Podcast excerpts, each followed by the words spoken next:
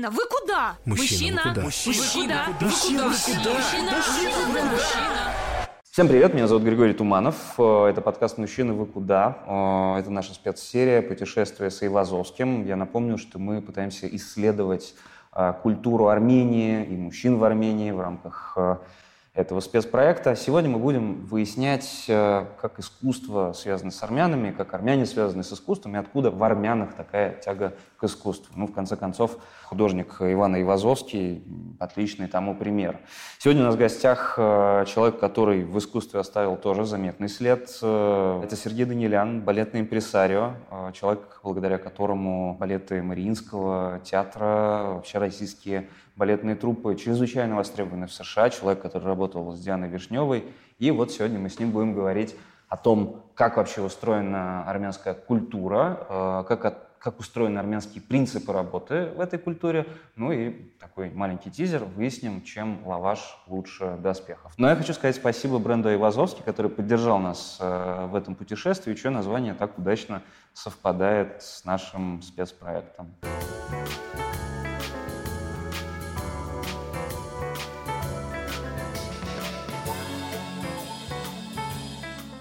Вы же, получается, существуете между Москвой, Петербургом, ну, до последнего времени в США, Да, да, Нью-Йорком, Нью-Йорком, если да. быть верным, и это три города. Ну, э, у нас еще э, был период, мы были в Лос-Анджелесе, но сейчас в основном, да, наш офис уже 26 лет находится в Нью-Йорке, в театре, который закрыт.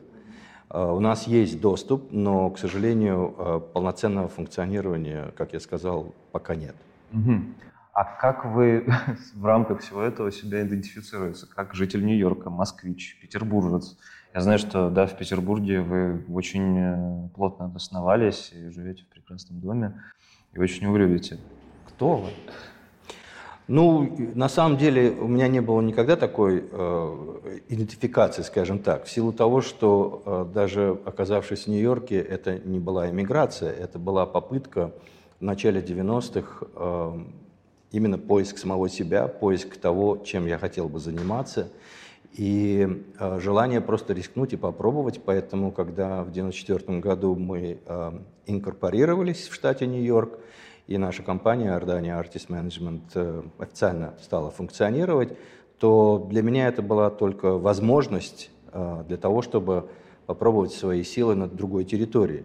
Я даже не могу сказать, что я владел языком тогда э, в достаточной степени, но я интуитивно чувствовал, э, что может быть интересно. Поэтому я делал, конечно, не без ошибок какие-то вещи, но в целом э, нам удалось, в общем-то, вырулить э, и сделать так, что Нью-Йорк стал для нас э, нашей резиденцией и местом, откуда многие идеи реализуются. Оставаясь э, между Москвой и Петербургом, это еще и связано с тем, что крупнейшие наши клиенты – это балетная труппа Мариинского театра, это театр Бориса Эйфмана, это Михайловский театр, это Санкт-Петербургский государственный театральный музей, с которым мы сотрудничаем. Поэтому главные культурные институты, э, которые мы представляем, скажем, от России э, в Северной Америке, они сосредоточены в Петербурге. Но кроме этого у нас э, мы работаем, там, скажем, с театром Ласкала, с балетной труппой, с балетом Монте-Карло, э, с балетной труппой Королевского, Ковенгардена, Королевским балетом. Поэтому у нас нет каких-то ограничений в том, э, что мы хотим делать. Э, Все ограничения возникают только в, э, в том, что особенно крупные театры э, сложно э, планировать их э, гастрольную жизнь, поскольку, как правило, вся гастрольная работа их осуществляется э, в отличие от российских театров, которые могут в течение сезона выехать на гастроли, а их гастрольная жизнь осуществляется по окончании сезона, то есть фактически попадает на летний период. И это не всегда бывает удобно э, по разным причинам, поскольку, прежде всего, по причине того, что сложно продать, э, собрать зрительный зал, но в целом мы пытаемся, я себя не идентифицирую пока ни с одним э, географическим местом, поэтому я стараюсь э, просто ну, успевать бывать там, где я считаю, что сегодня я должен быть. М. Говорю, у нас э, такой выпуск про, про Армению. Вы идентиф- идентифицируете ли себя как-то с Арменией? Я имею в виду, ощущаете ли вы, что там есть какая-то порт приписки, не знаю, эмоциональный, физически? Меня, меня связывает, безусловно, как любого армянина, который считает Армению своей родиной и считает, что Армения в его душе. У меня, может быть, нет а, а какой-то активной деятельности или активного посещения Армении, но я себя никогда не отделял, хотя на самом деле э, моя ситуация, э, я считаю, что она очень уникальная, редкостная, потому что я не родился в Армении, как и, в общем-то, многие э, достаточно известные представители Армении, которые родились, скажем, в Турции, а я родился в Азербайджане. Более того, я родился в городе, который сегодня, я когда вспоминаю, заполняя какие-то бумаги о том, что я должен написать город, место рождения, я до сих пор вздрагиваю, потому что это город Сумгаид, это пригород, э, город-спутник Баку, в котором в 1988 году произошли известные события. Я родился в этом городе в, э, в 1959 году, когда город начинал а, застраиваться Э, крупными э, предприятиями, и э, он превратился фактически, как бы из Баку были выведены, было выведено все производство. Угу, угу. Там были основаны завод, трубопрокатный завод, химический комбинат, на котором производили известный стиральный порошок Апширон, завод синтетического каучука, который производил каучук для авиационной промышленности, и многие другие предприятия, вплоть до шоколадной фабрики. Поэтому обычно по утрам, когда мы э, просыпались, город стоял э, и стоит на берегу Каспийского моря, то мы могли видеть э, рыжие облака. Это были выбросы химических предприятий города. Почему-то все время это происходило именно по утрам. А, те, кто работал на этих предприятиях, уходили на пенсию в 50 лет. Это было вредное производство. А, вот в этом городе я фактически а, закончил школу, и в этом городе я соприкоснулся вот с театром, поскольку я все-таки родился в достаточно простой, как мы говорим, ординарной семье, где папа работал на, именно на заводе синтетического каучука. У него в трудовой книжке была одна запись, принят на работу, и все, и вот он до конца своей жизни в этом городе, он э, работал на этом предприятии. И оказался невольным очевидцем тех событий 1988 года, когда он мог видеть, как этот конфликт вылился на улицы, и сколько людей пострадало, и как пострадали.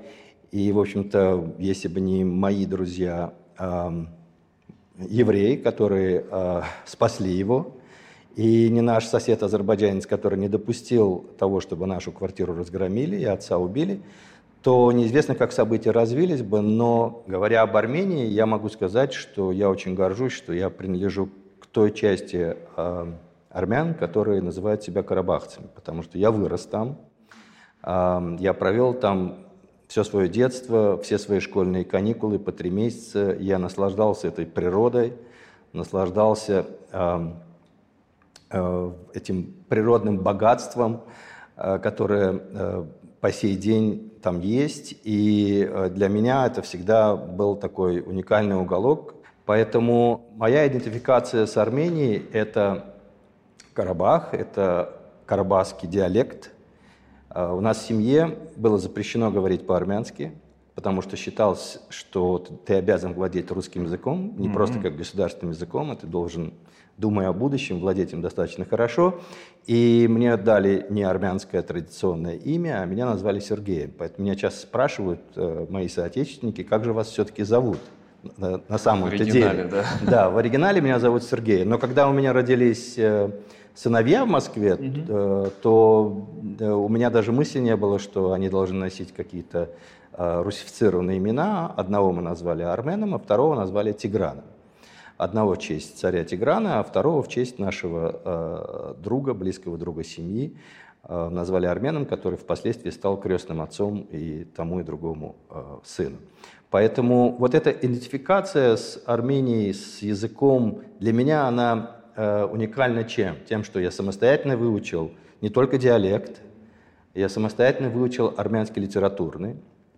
И более того, оказавшись в Нью-Йорке, я попытался, я не могу сказать, что я уже могу это сделать э, сейчас легко, но был период, когда я даже давал интервью на западном армянском языке.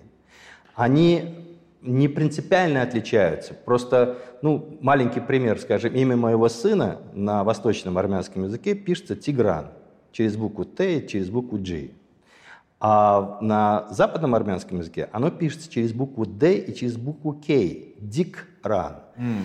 И у нас часто бывали всякие, всякого рода казусы, казусы в связи с этим, но факт остается фактом. Все-таки западные армяне, которые эмигрировали э, после геноцида 15 года, оказавшись, э, в, скажем, в Сирии или во Франции или э, в Аргентине, они, попав потом впоследствии в Америку, они приносили с собой тот язык, который в Турции формировался как армянский западный язык.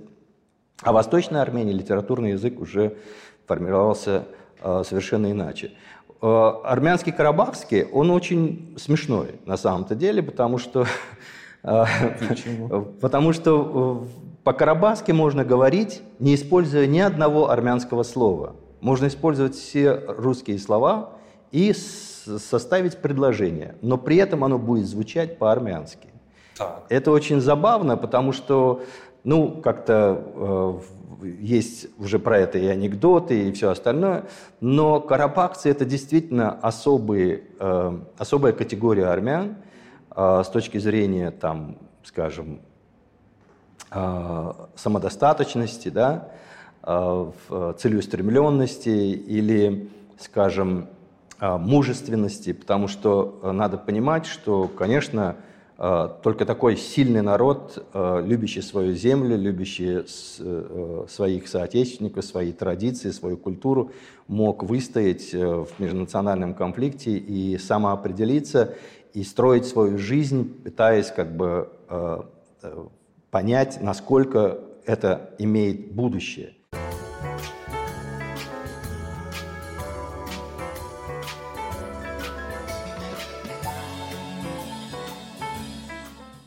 Говоря об армянах э, и искусстве, а у вас ничто не, не располагало в вашем детстве к э, тому, что вы занялись балетом, поступили в ДИТИС?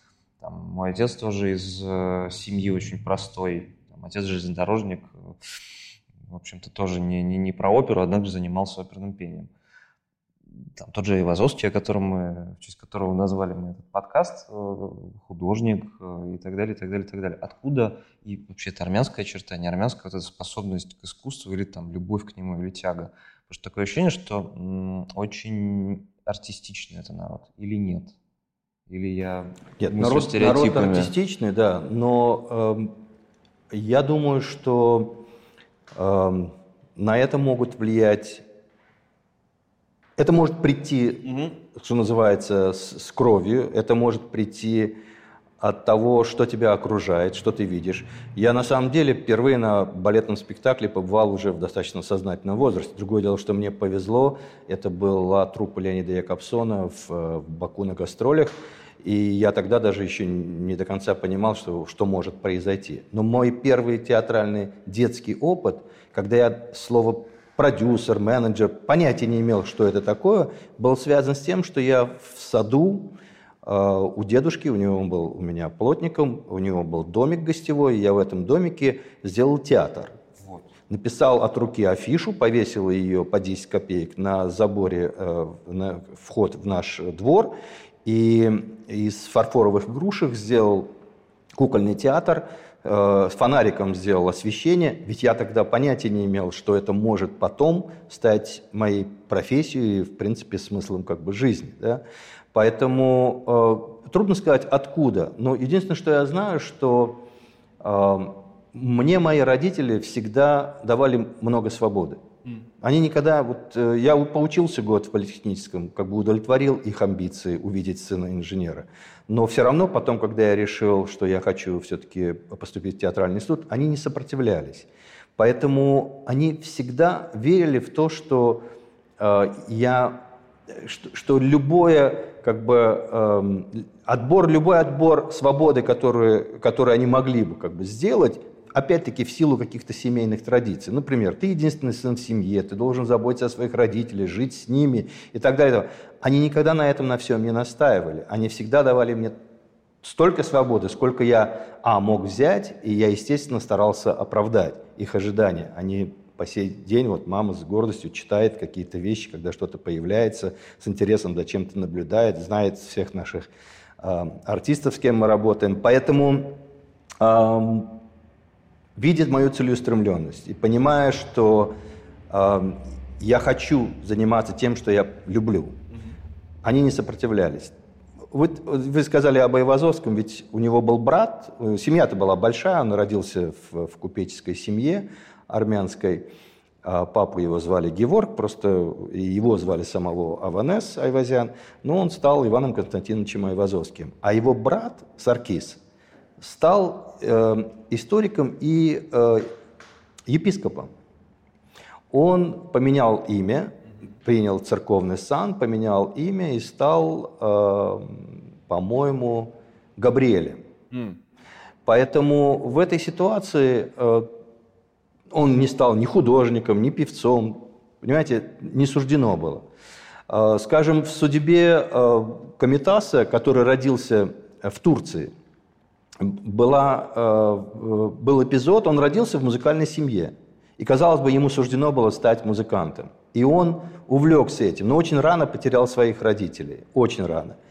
И если бы не э, э, епископ армянской церкви, который уезжал в Ичмиатин угу. из Турции, в, в кафедральный собор и в центр э, армянской апостольской э, церкви, то и, и мог взять с собой одного ребенка, сироту, для того, чтобы тот учился духовной семинарии и так далее, то, может быть, судьба Комитаса сложилась бы иначе. Но он взял именно Комитаса как сироту. И когда он его представил э, Геворку IV, э, э, главе армянской апостольской церкви, и тот с ним стал говорить по-армянски, Кумитас ему сказал по-турецки, что он не говорит по-армянски. Что, в принципе, должно было, на, на этом его судьба должна была быть решена, да. его должны были отправить обратно. Но э, э, католикос расстроился, угу. но услышал, что но он может спеть. И вот это его потрясло. Когда Комитас стал петь, угу. и э, он пел «Шаракан», это церковный гимн, то его судьба в тот момент как раз была уже предрешена. Это интересный подход. Это, ну это... вот э, давайте так. Э, я вам расскажу, я не знаю, может вы знаете эту историю про армянский лаваш. Ну вот вы знаете историю про лаваш? Если мы говорим об идентификации армян, то я вот назвал одно из качеств мужественность. Я не знаю, вероятнее всего это легенда, угу. Может миф, но э, вокруг царя Арама, который правил тысячелетия назад Арменией, действительно много разных легенд. Но одна из них, связанная с лавашом, очень характеризует народ. А, это было время войны между а, Арменией и а, Ассирией. Ассирийский царь Носор, ну, так сложилось, он, царь Арам попал к нему в плен. И тогда Э, он ему сказал, вот ты 10 дней его не кормить, не поить, царя Арама, а через 10 дней мы с тобой будем состязаться в стрельбе из лука. Mm. Ну, тысячелетия назад, да, вы понимаете, о, о чем могли цари ну, дискутировать. Да. Да, да, да. Вот. И он считал, что если он оставит его без хлеба, без еды, то царь ослабнет, и он легко может его победить. Э, царь Арам согласился, но при одном условии он сказал, что мне нужен мой самый красивый панцирь, попросите э, гонца, чтобы он привез из э, моей армии э, мой самый красивый панцирь. Ему привезли панцирь, он его надел, а утром э, встал и сказал, вы знаете, мне этот панцирь не нравится. Принесите мне, пожалуйста, другой панцирь. Никто ничего не подозревая, в течение 10 дней он менял панцири, а в панцире был заложен тонкий слой лаваша. И когда на одиннадцатый день они стали соревноваться, то царь э, Носор был уверен, что он победит, но он проиграл. Он увидел перед собой сильного, мужественного, решительного и меткого стрелка из лука царя Арама, армянского царя Арама. И после этого он его освободил. Царь Арам вернулся к своим войскам и объявил, что отныне э, лаваш будет основным хлебом, и ничего больше мы не печем.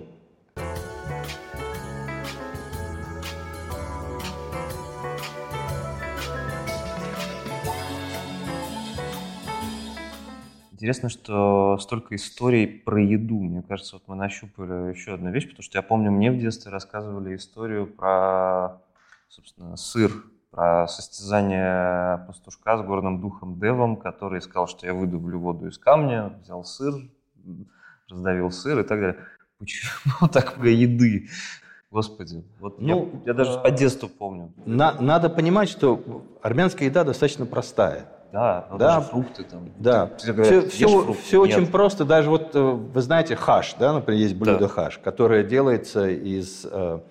Э, э, это, это тоже может быть и легенда, но когда богатые садились за стол и резали корову, то они ели мясо, а кости отдавали бедным которые их обслуживали. И вот эти бедняки, чтобы как-то прожить, они эти кости чистили, жгли, снимали кожу, и э, сейчас их, их продают чистенькими, синенькими, розовенькими, готовыми к потреблению, а некоторые даже уже просто готовый хаш продают. Но тогда э, и достаточно долго э, из этих э, косточек делался отвар, и этот отвар имел и по сей день имеет очень волшебную э, медицинскую силу. Он помогает суставам от всяких болезней. И с этим хашем э, э, они также получали внутренности, так называемые, желудок, угу. который тоже отваривался и э, съедался, и все были сыты. Э, и на самом деле, действительно, все блюда э, достаточно простые. Я вот недавно пытался убедить своего сына, что армянская кухня не в ее широком понимании mm с мясными изделиями, а, а именно э, в ее овощном формате, она практически вегетарианская. Потому что без капли масла можно приготовить э, на костре, угу. э, а в старину готовили только на костре. Можно приготовить овощи, баклажаны, перец, помидоры, почистить, помешать, угу. э, нарезать туда зелень, чеснок, посолить, угу. поперчить, и вот вам блюдо, в котором нет ни капли масла. А сын не согласен с этим? Ну, он считает, что основой армянского блюда является так называемый хоровац, шашлык да, который делается, который заранее готовится, угу. маринуется, и потом как бы э, его делают. Но э, одно из, э, на мой взгляд, уникальных армянских блюд – это так называемые лепешки с зеленью, ну их еще называют пышки с зеленью, угу. но на самом деле это Э, так называемый жингялов хац. Слово жингял до сих пор э, сложно даже мне э, перевести, хотя я все время всех спрашиваю, мне что-то говорят, но я чувствую, что это не то. Mm-hmm. Это э, лепешка, в основе которой лаваш, да, а внутри как минимум 12 сортов зелени. Ну, если вы не хотите есть лаваш, учитывая, что он э, имеет отношение к, э, к зерновым, угу. то Э, все, что внутри, тушеное, угу. это одна зелень. Там больше ничего нет. И это по вкусу э, просто ну, что-то феноменальное. Я, я до сих пор каждую неделю на, э, в Москве, на базаре в частности, покупаю э, в дарах Армении две коробки, которые храню дома, и я знаю, что если ко мне кто-то придет в гости, и вообще это армянская традиция, вот это гостеприимство, если к тебе кто-то придет в гости, неожиданно. То есть да, в армянский дом за... можно прийти неожиданно. Вот. А там всегда все что-то есть. Да, потому что там всегда что-то есть. Там есть вяленое на солнце мясо, ага. суджук или бастурма. Там всегда есть лаваш, там всегда есть сыр, всегда есть зелень. Ну, казалось бы, что может быть лучше этого? И всегда найдутся фрукты.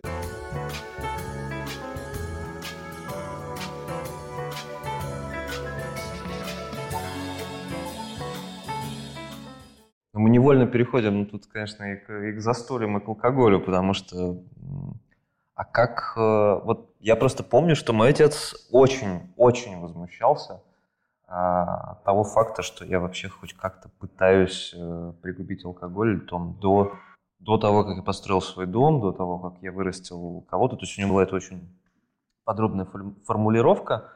Но я как раз удивлялся, потому что, в смысле, ну я же вижу, что нет проблем с алкоголем, как кажется, ни у кого в семье. Я вдруг понял, что я никогда не видел никого пьяным в, вот в рамках такого застолья армянского.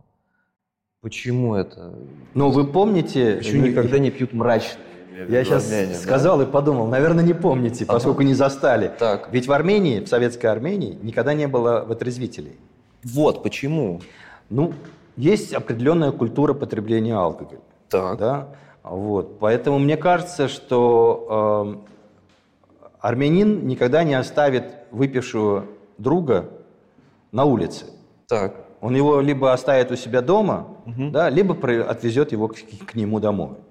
Есть. Поэтому, э, ну, как бы сказать, что армяне не пьют, нельзя, потому что невозможно сесть за стол и не выпить хорошую рюмку коньяка или э, хороший вина. бокал вина. Ведь традиция виноделия в Армении, она уходит очень далеко э, в еще до нашей эры, во времена Ноя, который, приземлившись на горе Арарат, первое, что сделал, посадил виноградную лозу. Так?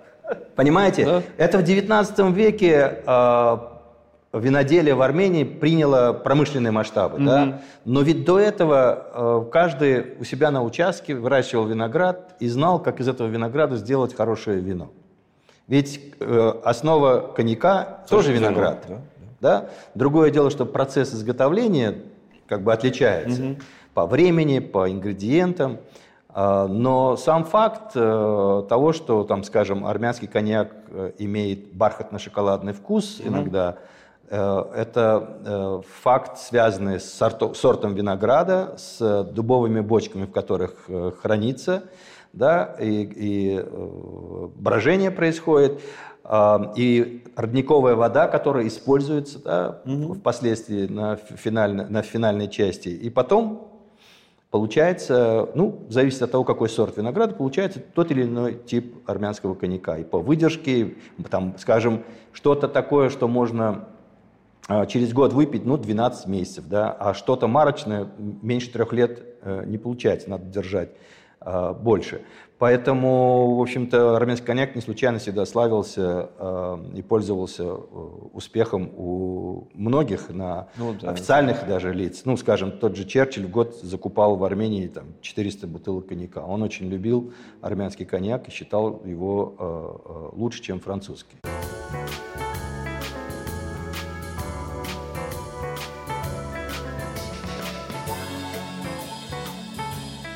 Сергей, тогда, коли уж мы оказались у рояля, а, давайте поговорим все-таки об искусстве снова. А есть ли понятие армянского искусства и самобытности а, в этом искусстве? И, собственно, какие основные черты, как вам кажется? Основные черты, я думаю, что это яркость красок, mm. праздничность, и это выражено и в, в той музыке, mm-hmm. которую, которая, в общем-то, ну, уходит тоже в очень дальние времена. И э, хоть кто-то может сказать, что вот э, дудук это такой инструмент более грустный, грустный там, да. да, но все-таки в армянской музыке очень, а, мне кажется, много э, живых, веселых э, нот.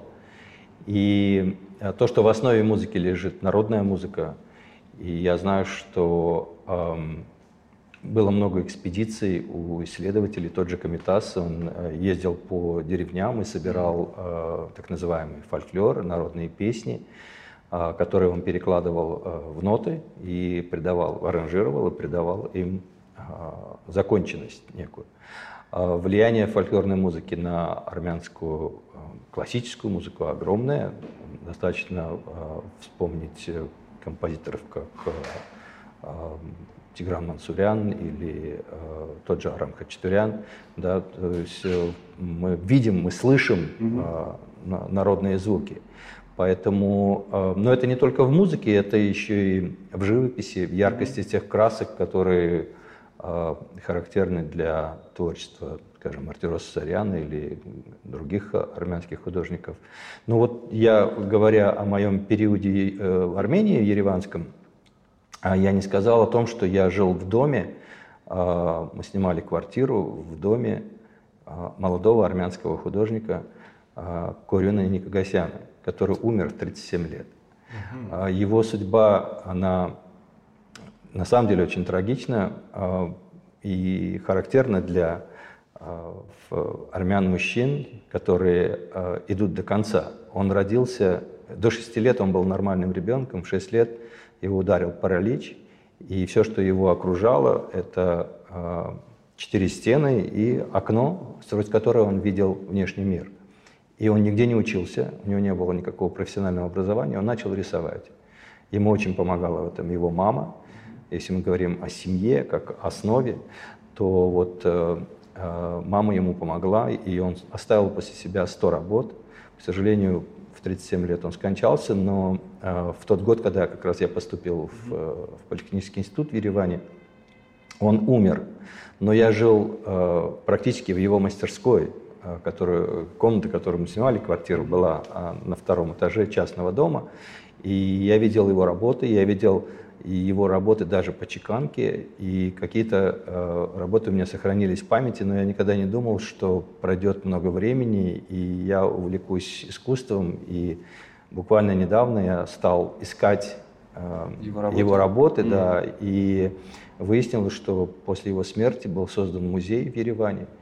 Вот. И, конечно, необычная судьба. Он родился в деревне, и переехав с родителями а, в Ереван, он даже в школу не успел сходить и, в общем, остался вот запертый в таком замкнутом пространстве. Но образы, которые он создавал, были очень интересными, яркими, и на самом деле это были образы людей, которые его окружали. Mm. Скажем, если мы говорим о том же Айвазовском, который э, писал все по памяти, потому что, в общем-то, очень сложно э, передать стихию его э, той морской волны, ну, которую ну, например, он, да, да, например, а потому что э, ты не можешь остановить волну и стоять э, на мысе и рисовать. Поэтому у него была феноменальная память в этом смысле. Он как раз э, э писал в, в своей работе по памяти. И будучи не живя в Армении, он из э, рассказов э, членов его семьи. Mm-hmm. Да, у него было три сестры, как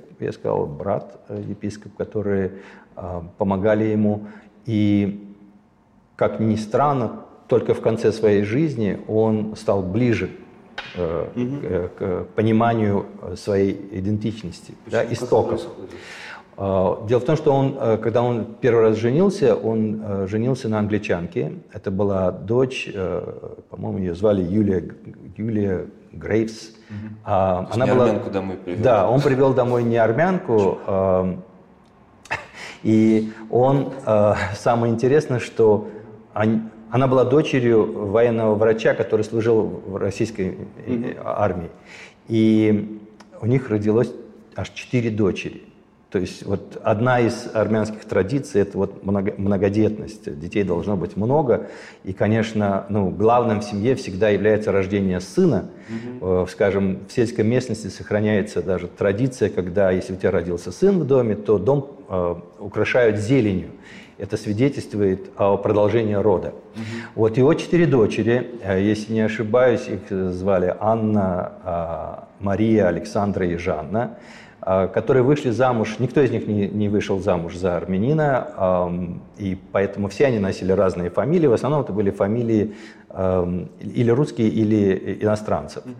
И, э, но его внуки, а, кто-то из них э, стал художником, по-моему, только одному разрешили если я не ошибаюсь, с позволения Николая II разрешили э, называться Айвазовским. По-моему, его звали даже Александр. Я могу ошибаться, но я знаю, что кто-то все-таки получил э, возможность, возможность э, носить фамилию знаменитого деда.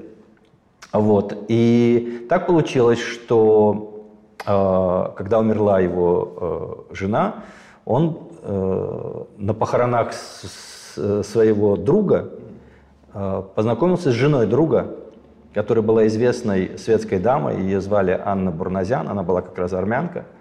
И э, И они очень скоро поженились. Надо сказать, что разница в их возрасте была аж 40 лет. В сторону... Она была младше него на 40 лет. И, но он, именно она и ей суждено было внести в его жизнь понимание э, национальной принадлежности. Что я считаю, что как раз очень важно, потому что э, мне кажется, что не важно, когда ты себя идентифицируешь, да, а важно, что ты сам факт, что ты Что к это этому случилось. пришел, да, что это случилось. И самое интересное, что э, именно она после его смерти э, на его могиле э, значит, э, установила саркофаг из белого мрамора, на котором на древнем армянском языке была выгравирована цитата, не была, а есть выгравирована цитата, это могила его то есть, существует, она в Феодосии, была выгравирована цитата из эм, историка известного Мовсеса, Шнора- э, Мовсеса Нарикаци, а, которая гласила с V века аж, гласила следующее, что а, рожденный смертным оставил после себя бессмертную память на древнеармянском языке, на могиле человека, который никогда не говорил по-армянски, но, но родился в армянской семье. И ниже было уже на старорусском языке с э, этими с твердыми знаками написано Иван Константинович э, Айвазовский. А вот э, такую память на старости лет, э, такую э, женщину он встретил на старости лет и прожил с ней, э, может быть, и недолго, но именно ей суждено было привнести в его жизнь вот это понимание э, национальной принадлежности. А вам важно, чтобы в том искусстве, которым занимаетесь вы, э, как-то звучала армянская тема или идентичность? Вот в этом смысле как-то есть намерение? Что Вы знаете, э, ну, мы э, известный факт, судьба э, основателя одного из, ну, мне кажется, он как раз главный, это абстрактного экспрессионизма американского, известного художника Арчила Горького. Арчил Горький – это его псевдоним, он э, родился в армянской семье, его семья пережила геноцид, и они оказались в Америке, где он получил образование и очень рано э, стал э, вот, под влиянием экспрессионистов, он стал этим увлекаться и, в общем-то, в числе, как я сказал, основателей американского направления абстрактного экспрессионизма. Но он при этом, вот в этом абстрактном экспре- экспрессионизме, даже если посмотреть каталоги выставочные или тот же фильм «Арарат» Атома и Гаяна, который, в основе которого как раз судьба Арчила Горького, то можно и не увидеть э, в Мотивы. открытую мотивы, но э, он своей э, э, идентичности никогда э, при этом э, не терял. Да, он, э, судьба его, к сожалению, очень трагична, но вот кроме фильма, э, дело в том, что он стал одним из э, героев, другом главного героя романа Курта Ванегута «Синяя борода», где главный герой тоже художник, экспрессионист, армянин, его звали Рабо Карабекян, и вот его друг – это прообраз Арчила Горького – Курт Ванегут э, как бы э, написал этот роман вот о, о- о них, и он оказался в центре внимания. Но э, судьба его очень трагична при этом, потому что от него ушла жена, забрала детей, он попал в автокатастрофу и повредил себе руку, что а, не дало возможности ему продолжать работать, и рядом никого не оказалось. А, Вот это тот самый момент, когда очень важно, что в твоей семье э, был тот, кто с тобой пойдет до конца. А, Поэтому с моей точки зрения э, важно не, э, не осознание твоей в том в искусстве, скажем, твоей идентификации и того, что ты делаешь. Ну, грубо говоря, то есть я не должен заниматься армянским балетом, да? Я очень грубо говорю. Но я должен заниматься тем, чем я занимаюсь, а, так, чтобы а, качества мои человеческие и профессиональные соответствовали бы идентификации мужчины-армянина а, как, э, как мужчины, как э, мужа, как э, профессионала дела, которым ты занимаешься. Мне кажется, это гораздо важнее и сильнее, чем если бы я как армянин занимался пропагандой армянского балета, который, может быть, не имеет э, такой международной э, Востребованность. востребованности, да. Песня о красивой девушке из, из Еревана. Прекрасно, идеально.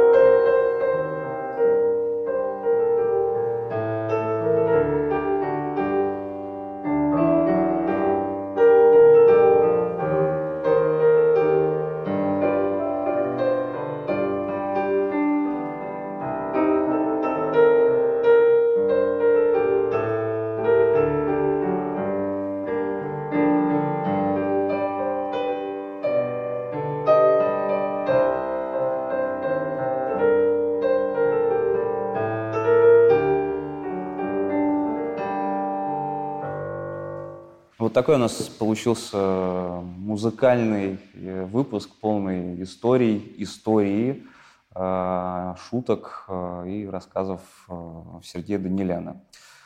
Довольно завораживающих. Надеюсь, вам было так же интересно, как и мне их слушать.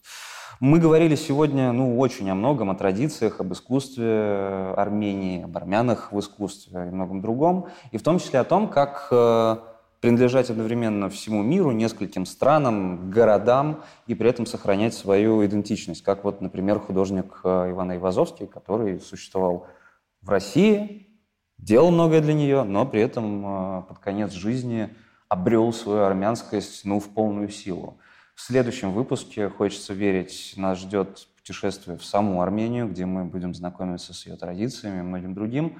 Ну, а я хочу под конец поблагодарить э, Брента Ивазовский, чье название совпадает с названием нашего спецпроекта и чьи ценности тоже нам, в общем-то, близки относительно традиции уж точно. До встречи!